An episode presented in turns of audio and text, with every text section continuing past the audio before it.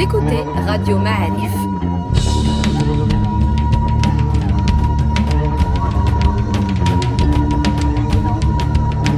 Le podcast Histoire.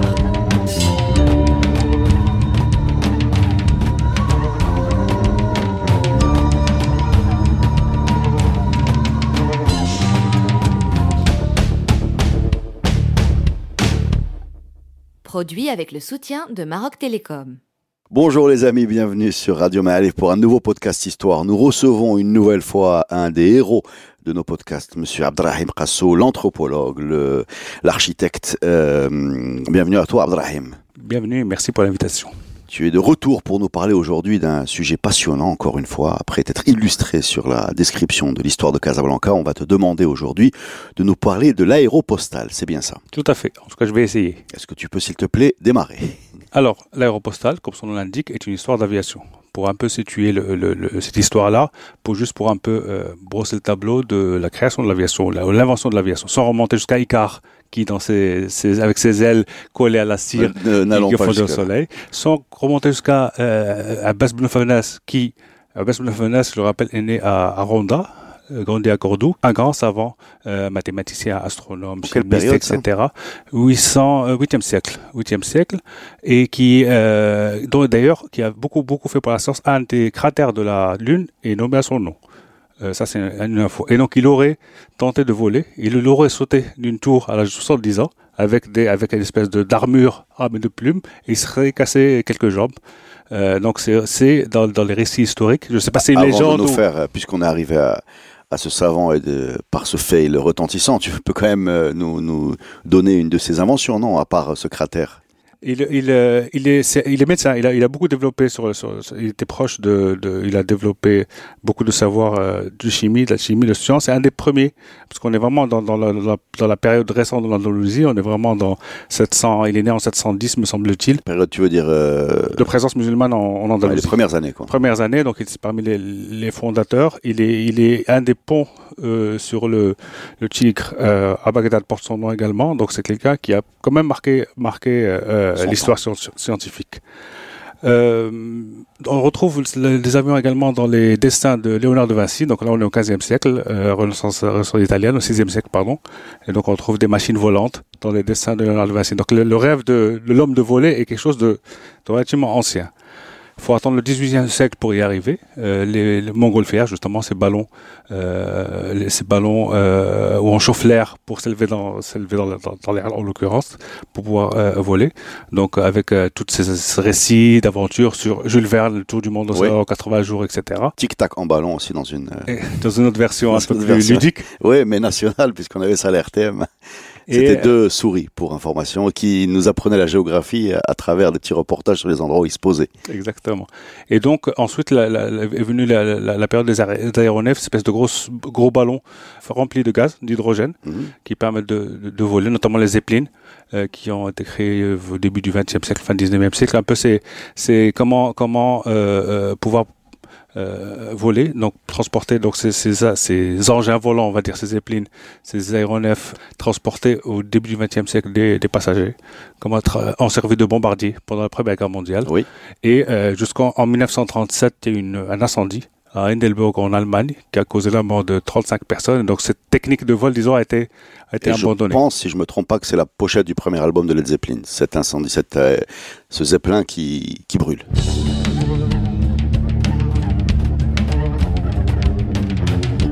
Parallèlement à ça, beaucoup de tentatives pour faire voler ce qu'on disait à l'époque des engins plus lourds que l'air, donc des moteurs volants. Et la première tentative réussie, c'est un, un certain Clément Ader, donc en 1890, qui arrive à faire décoller un engin. Quand on parle décoller, il fait un vol d'une cinquantaine de mètres sur une hauteur d'une vingtaine de mètres. Mais c'est quand même considéré comme un peu le premier avion. Est-ce qu'il a atterri? Il a atterri à peu près. C'est un peu cassé quelques, quelques côtes, mais il a atterri à peu près. Dans, dans l'époque, d'ailleurs, les atterrissages sont, sont épiques. Le mot avion ou aviation, d'ailleurs, vient de avis, qui veut dire oiseau en latin. Donc, on a commencé à, nou- à Mont Nouveau, un engin nouveau, commencé à avoir des, des, des inventeurs, un peu des casse-coups, essayer de développer les moteurs. Aux États-Unis, les frères Wright développent également des engins. Donc, on est à un peu fin 19e, début 20e. Les, les choses commencent à se développer. Et une vraie accélération avant la Première Guerre mondiale. Les États ont compris que c'est un outil qui peut être intéressant. Donc les armées ont compris, ont commencé à financer la recherche, à financer le développement, et euh, parce qu'ils sentaient que Et à bombarder les bras, gens. C'est un outil, c'était pas mal d'avoir, en période de guerre, c'est pas mal d'avoir l'avion. Et donc le premier combat aérien dans l'histoire date de 1914, octobre 1914, au-dessus de Reims, une bataille entre France et Allemagne. Et donc, euh, et donc euh, ça date un peu le, le débat des, des batailles aériennes. Donc, euh, C'est un outil à la fois de, de combat, mais aussi de reconnaissance, qui permettait de voir les positions ennemies euh, avec euh, moins de risques que d'envoyer des, gens à terre. Quoi. En fait, c'était, ça changeait complètement la donne stratégique. Quoi. Complètement, avec des engins pas encore super développés. C'est un, un outil qui, euh, 30 années avant ou 20 années avant, n'existait pas du tout. Donc on a commencé à... C'est là où on va commencer à parler de, l'histoire de l'aéropostale. On y arrive. C'est un certain Père Georges Latécoère qui a... A- Toulousain, je pense. C'est Toulousain, quelqu'un de l'Ouest, qui est né à 1883, me semble-t-il, qui récupère l'industrie familiale en 1905. Euh, sa famille industrielle locale qui fabriquait des, des machines ferroviaires, des machines outillées, etc. Et qui, un peu pour participer à l'effort de guerre, donc début de la Première Guerre mondiale, va commencer à fabriquer des pièces d'avion et ensuite des avions. Et pendant toute la guerre, donc en 14 à 18, il va produire, il crée une usine à Toulouse, il produit des avions. Euh, il va pr- produire jusqu'à presque 800 avions pendant cette période-là. Fin de la guerre, il se retrouve avec des avions sur, sur schématise, sous les bras. L'armée n'est plus preneuse et donc il développe, il crée sa compagnie, compagnie euh, de la TECOR, qui va commencer à, à- où il a l'idée un peu de développer des vols pour le fret et pour le courrier. Il ne s'agit pas encore de transporter des personnes. C'était pas encore assez sûr, c'était pas pas du tout Un confortable. petit fret, quand même, j'imagine, vu la taille des avions. Un petit fret. Petit fret et petite distance pour l'instant Toulouse, Toulouse-Barcelone. Donc il s'agissait de traverser les Pyrénées. Donc il commence à développer Toulouse-Barcelone, il va un peu plus loin, il va faire Alicante, ensuite il va traverser, il va arriver à, à Casablanca, il va arriver, à Dakar, etc. Et euh, sa société, cette société est, est encore euh, est reprise en 1926-27 par un, un, un industriel, un banquier, euh, Marcel Bouillou-Latour, qui lui va créer la campagne de l'aéropostale.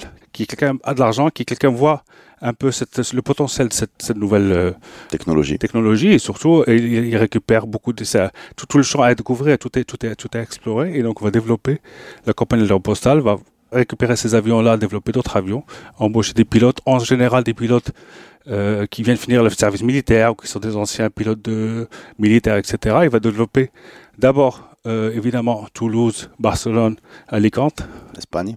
l'Espagne, Casablanca, Saint-Louis, Saint-Louis étant la capitale de l'Afrique occidentale, Dakar, et de l'autre côté, côté Amérique latine, il va commencer à développer les relations Brésil, euh, Chili, Argentine à travers la cordillère des Andes. Il n'y a pas encore de lien entre les deux rives des deux, les deux, les deux continents. Lindbergh, c'est 1927. La, première traversée entre l'Atlantique Nord et Paris, en New York et Paris, c'est Lindbergh. Euh, Spirit of Saint-Louis, c'est 1927, premier vol sans escale. Et véritable héros à l'époque. Complètement, complètement. Et donc, il développe ces, ces lignes-là. Et au, pic de l'activité, on va dire, c'est une centaine de pilotes, c'est 200 avions, c'est presque une 30, 30 millions de courriers euh, transportés par an. Donc, c'est vraiment une grosse, une grosse, grosse machine. Alors là, on arrive à, à la période qui nous intéresse, nous, Marocains, puisque le Maroc était euh, un point de passage important, un point d'escale, un point également potentiellement dangereux pour ces pilotes qui euh, acheminaient le courrier euh, de la France euh, coloniale à la France métropolitaine, c'est ça? Complètement. Pour la, petite histoire, cette compagnie a pris quand même un gros coup en 1929, la crise mondiale. Et elle faisait face à la concurrence des Allemands, des Américains, tous ces États-là qui aidaient leur compagnie.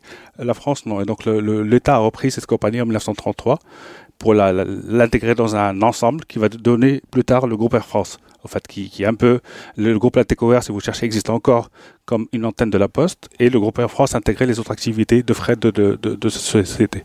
Donc, effectivement, un certain nombre de, héros, de pilotes, ou qui, ont un peu fait l'histoire de l'aéropostale, et notamment à travers euh, le Maroc. Euh, on peut en citer quelques-uns, Jean Mermoz par exemple.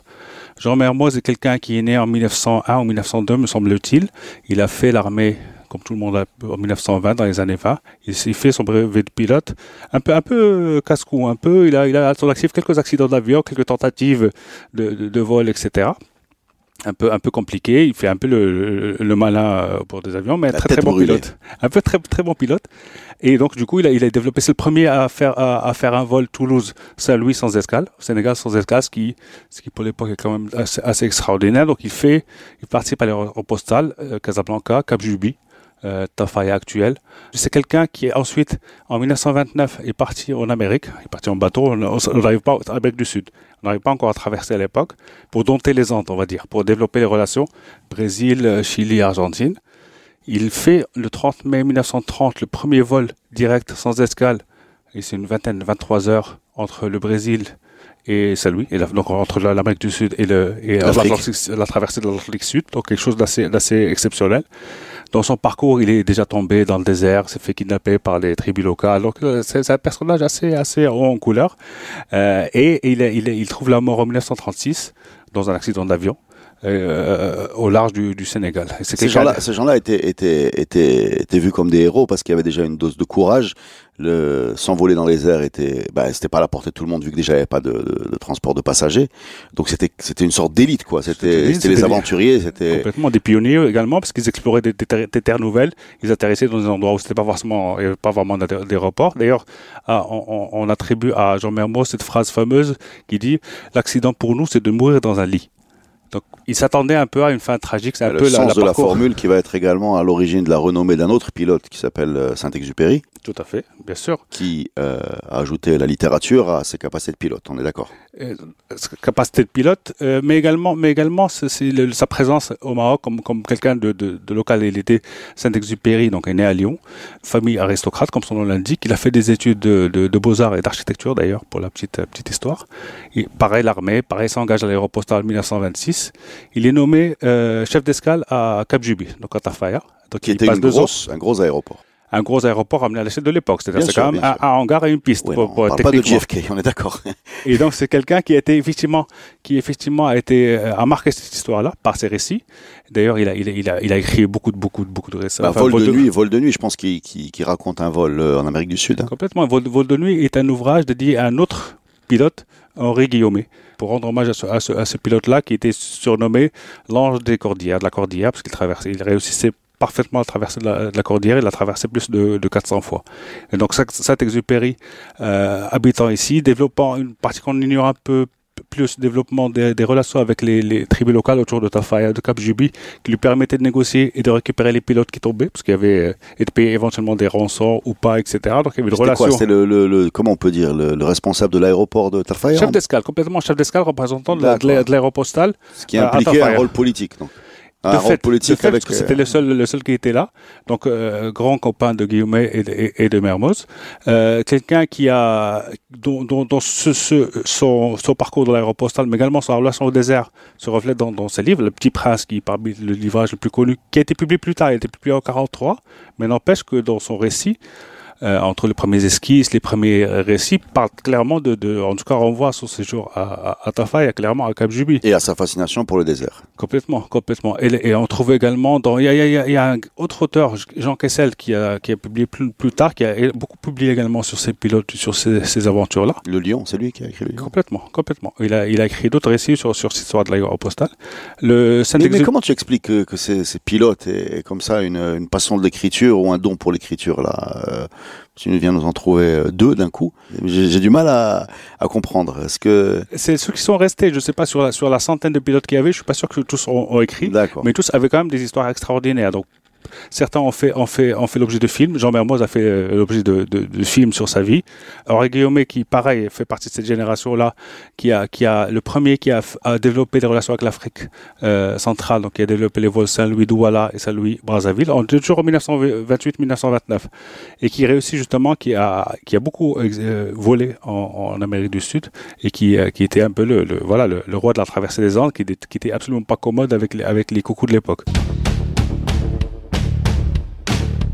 Revenons un instant sur cette histoire de, de rançon et de, pilotes qui, s'écrasent et qui, qui sont récupérés par, euh, par les Marocains. Tu as, tu as des détails là-dessus Tu as des, des rançons, des, des, des, récits par rapport à ces moments de captivité, de négociation, tout ça Alors, il y a des récits. Déjà, déjà euh, Saint-Exupéry en parle parce que ça faisait partie un peu de son rôle, même s'il n'est pas dit comme ça, c'est d'être négociateur auprès des tribus. Il y a beaucoup, il y a beaucoup d'accidents à l'époque, des accidents tragiques, mais également des accidents. Jean Mermoz est tombé dans le désert et a dû marcher pendant des jours dans, au large de Tafaya en se trompant de route pour pouvoir retrouver la, la base. Mais il y a également des récits de, de, de, de de, de, de rançon payée pour des pilotes.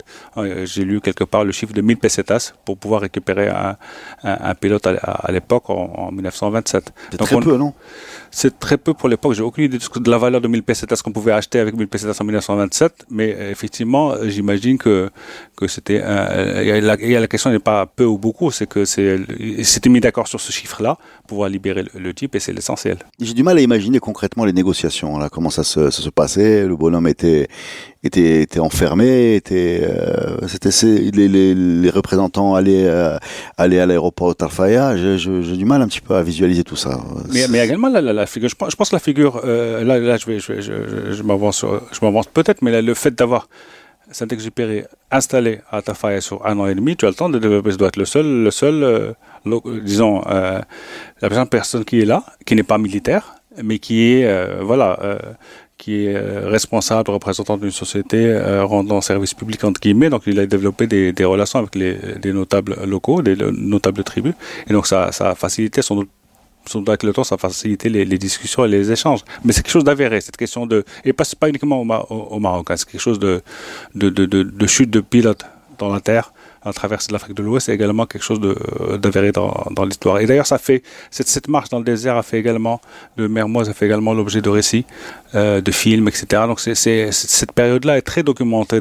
Après, c'est beaucoup de films romancés, enfin beaucoup de récits romancés, sûr, sûr, des fictions, mais c'est quelque chose qui a marqué l'imaginaire un peu. Ces, ces jeunes, ces jeunes aventuriers un peu fous euh, qui essaient de survivre à des, à des aventures, qui ont tous eu une, une, une fin tragique finalement et qui bravent les dangers.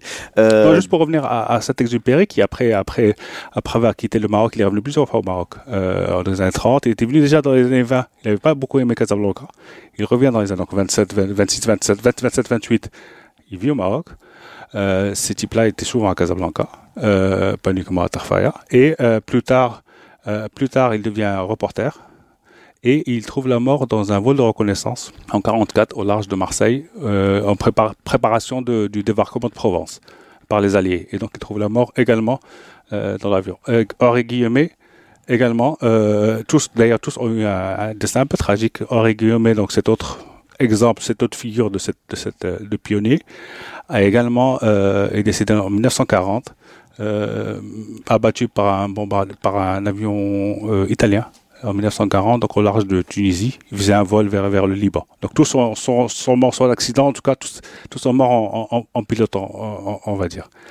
Sur, sur le, sur le, la présence de, de, cette, de cet aéropostale un peu.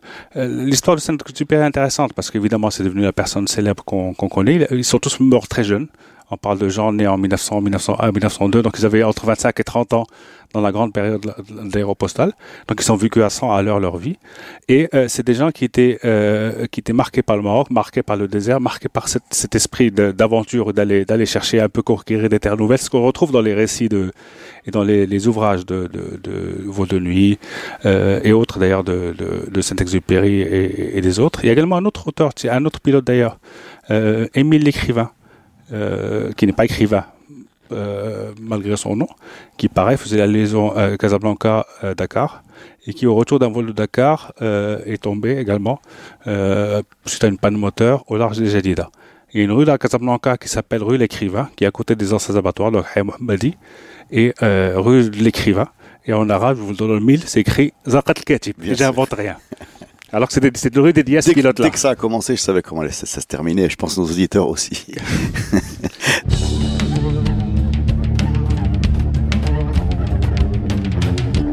à part le côté aventurier, il y a également un côté poétique euh, dans la mission de transporter des lettres. Euh, quand tu traverses une tempête ou quand tu fais face au danger, euh, je sais que l'émotion qu'il décrivait était que ça valait le coup parce qu'il fallait mettre euh, en rapport des parents avec leurs enfants, des femmes avec leurs maris, des amoureux, des lettres, ce genre de lettres-là. Et il y avait le côté un peu sanctification d'un service public postal qui justifiait tous les dangers que, que ces gens-là étaient en train de, prendre. En tout cas, c'est comme ça qu'il le présentait ou c'est comme ça que l'esprit de l'époque le percevait.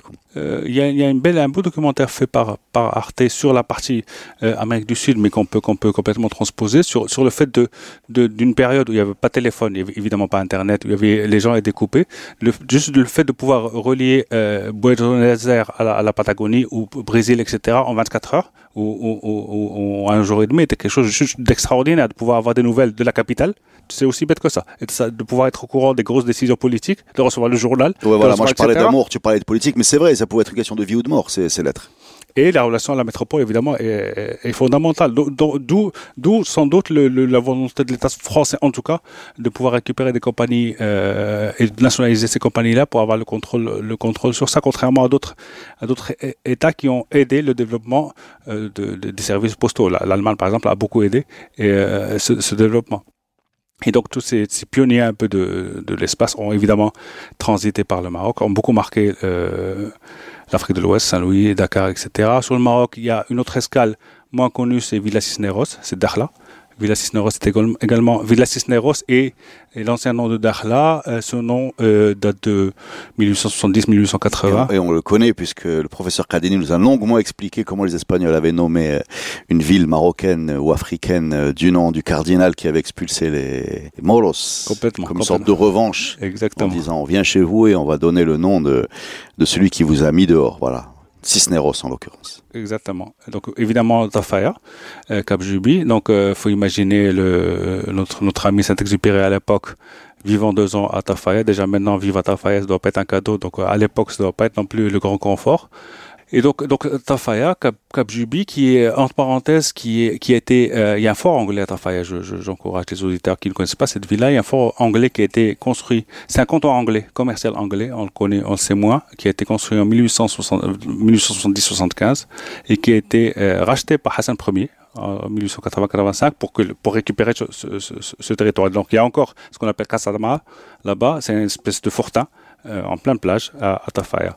Tafaya, c'est également là où il y a le, le, la Sebra del Tah, qui est le point le plus bas du Maroc en termes de, de géographique, topographique, parce que c'est en dessous du, du niveau de la mer. Altitude, tu veux dire. Altitude, niveau de la mer. Il y a également une réserve naturelle qui est, très, intéressante en termes de réseau migrateur, etc. C'est vraiment une région, intéressante qui mériterait de développer les infrastructures touristiques et justement surfer sur l'histoire de Saint-Exupéry. Il y a un petit musée créé en 2004 par les amis de Saint-Exupéry. Donc il y a une petite exposition qui est intéressante euh, sur, un, petit local, mais qui mériterait vraiment d'avoir euh, un peu plus d'aura. Personne, peu de gens le, savent. Déjà, peu de gens savent que Saint-Exupéry était, était à, à, à Cap-Juby, à Tafaya. Et enfin Casablanca, qui est un peu le l'espace où tous ces pilotes-là venaient, parce que c'est un peu une, ville qui leur ressemble, une ville un peu insouciante, une ville un peu euh, trépidante, une ville un peu, euh, voilà, euh, on parle d'entre la fin des années 20, 25, 30, tous ces pilotes-là ont fréquenté, atterrissé justement à l'aéroport d'Anfa. L'aéroport d'Anfa qui est un ancien camp militaire qui s'appelait le camp Cazès. Cazès, un autre pilote décédé au large de Saouira en 1913, donc d'où le nom de ce corps militaire, qui a été de plus en plus dédié aux, militaires et ensuite à l'aviation civile. C'était le, le, grand aéroport, donc escale importante de l'aéropostale. Et euh, c'est beaucoup de récits de ces auteurs, notamment dans leurs souvenirs, dans leurs correspondances, de, de, de Casablanca, de l'hôtel Excelsior où il résidait, Excelsior qui existe encore, ce bâtiment, cet hôtel 1918 donc euh, sur la place des Nations Unies, des récits de la, du monde de la nuit, des récits de, justement venant de venant de de, de, de alors Saint-Louis, Dakar, euh, Tafaya, etc. Casablanca était la ville, disons, de la où il pouvait, il pouvait souffler exactement. Donc c'est Bousbir, le, le réservé où il passait un peu quelques temps, le passage obligé. Tu parles de prostitution là. Complètement, complètement. Euh, le petit poussé, qui est ce restaurant sur le boulevard Mohamed V actuel, qui existe encore. On a encore sur les murs accroché quelques non, images. Il, il, cite ces endroits, le, le, le, le de prostitution, euh, le euh, Bousbir, donc de Prosper, c'est ça? Ces endroits sont cités dans les correspondances, pas forcément dans les ouvrages, mais dans les correspondances de pilotes entre eux, dans les récits. Donc il y a, il y a des traces. D'ailleurs, il y a un très beau, très beau supplément. Je sais pas si on peut, le, je pense qu'on peut le citer de Zaman, du magazine Zaman sur l'aéroport d'Anfa, un supplément, un numéro spécial sur l'aéroport d'Anfa, donc qui raconte notamment cette période-là. Et donc les, ces pilotes-là passaient du temps à Casablanca et donc la Casablanca le rendait, rendait bien. Et donc c'est pareil, c'est encore une fois euh, une, une, une histoire formidable pour l'humanité finalement, cette histoire de l'aéropostale, sur lequel euh, on, on, devrait pouvoir développer des, des, produits touristiques, des produits marketing, des produits de, de, de marketing culturel dans cette ville pour un peu euh, aider, aider, à la vendre un peu mieux. Il y, a, il y a, ça fait partie de ces innombrables histoires euh, que nous que nous racontons complètement et que nous raconte ces, ces, ces lieux. Et encore une fois, ces lieux existent encore. On a parlé de Petit Poussé, de, d'Excelsior, de... en tout cas, cet état d'esprit de Casablanca doit, doit encore, encore un peu exister. Autre chose, en, quoi le Maroc Alors bien sûr, là on parle d'une période coloniale, donc il y a, c'est une aventure française l'aéropostale, euh, même si elle, passe par le Maroc. Mais est-ce qu'il y a des infrastructures dont, le Maroc a hérité qui date de cette époque ou de cette aventure, par exemple, ou, un autre héritage? Euh, L'aérodrome de Tafaya existe encore. Euh, beaucoup de, de, de, pistes ont été défrichées, pas uniquement au Maroc, dans toute l'Afrique de l'Ouest, ont été créées pour ces besoins-là. Euh, L'aéroport d'Anfa, donc de, de Casablanca, euh, même si le camp militaire existait, que ce soit devienne un aéroport important, un aéroport civil, vient de, de là. Donc évidemment, c'est lié au développement de la ville. Euh, les échanges essentiels se faisaient par le port, mais l'aéroport commence à, à, à, à, se développer. C'est l'aéroport qui a joué un gros rôle lors du débarquement de l'opération Torche, le débarquement américain en 1942. Donc cette, cette infrastructure existe encore. D'ailleurs, dans le projet actuel de développement d'un projet d'enfant, donc ce, ce, ce, nouveau quartier résidentiel, d'affaires, etc. La piste principale est préservée. C'est le site, c'est 350 hectares. Pendant très longtemps, il était entouré d'un mur, parce que c'est un aéroport. Euh, il a ensuite servi d'école de pilote pour la, pour la compagnie nationale.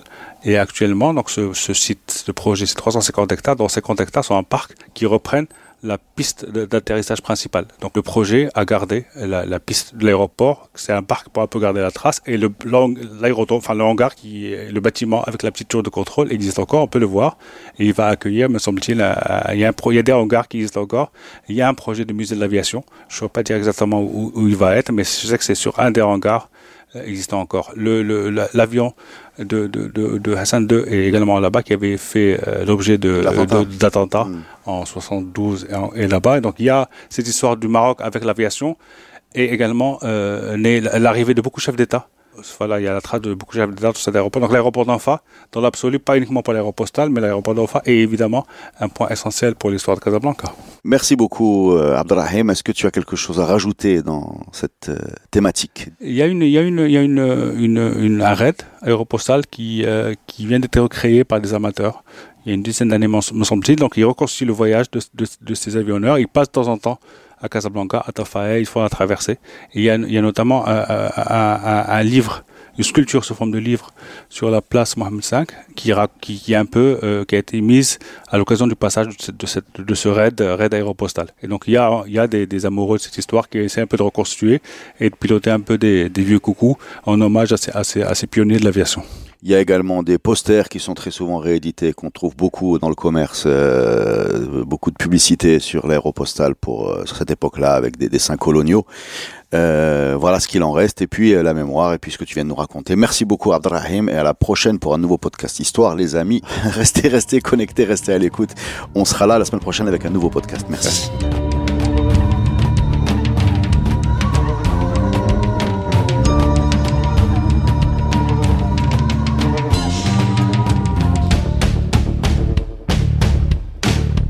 Ce podcast est produit avec le soutien de Maroc Télécom. Maroc Télécom, un monde nouveau vous appelle.